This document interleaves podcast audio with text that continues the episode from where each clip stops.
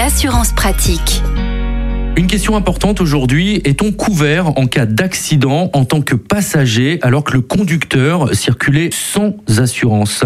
Pour en parler, nous recevons comme chaque semaine avec grand plaisir Olivier Moustakakis, le cofondateur du site assurland.com. Bonjour Olivier. Bonjour Arnaud. Alors c'est une situation qu'il est vraiment préférable d'éviter et pourtant ça peut arriver. Alors malheureusement, hein, c'est un cas qui n'est pas marginal puisqu'il y a environ une estimation, il y aurait environ 800 000 véhicules qui rouleraient sans assurance. Donc pas de panique, hein. si le conducteur n'est pas assuré, il y a un fonds de garantie des assurances obligatoires qui s'appelle le FGAO, qui lui va intervenir et prendre le relais. Hein. donc il est en charge de rembourser les dégâts, qui sont limités. Hein. il y a une limite qui est fixée à 1,22 million d'euros pour être précis par sinistre.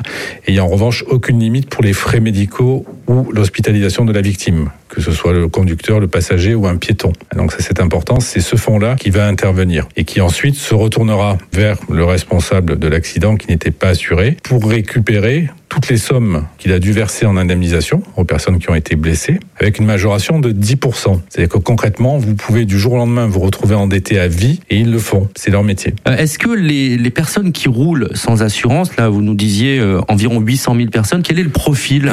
Le profil, ce sont souvent des jeunes qui n'ont pas forcément les moyens de, de, payer une assurance, mais ils ont quand même eu les moyens de s'acheter un véhicule. Hein. Je pense que les, ils ne réalisent pas quelles peuvent être les conséquences dramatiques, justement en cas de survenance d'un accident Nord euh, s'ils ne sont pas assurés. Et en plus, euh, les conséquences euh, également de tout cela, c'est que le permis sera suspendu et on peut aller jusqu'à une interdiction de, de, circuler pendant 5 ans. En effet, il y a une sanction, hein, il y a une amende qui est dans le montant de 3750 euros, voire plus en cas de récidive.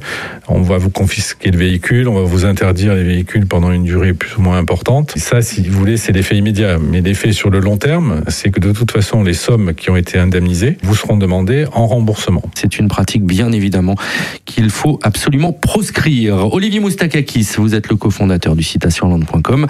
On vous retrouve la semaine prochaine. À la semaine prochaine, Arnaud. Retrouvez toutes les chroniques de Sanef 177 sur sanef177.com.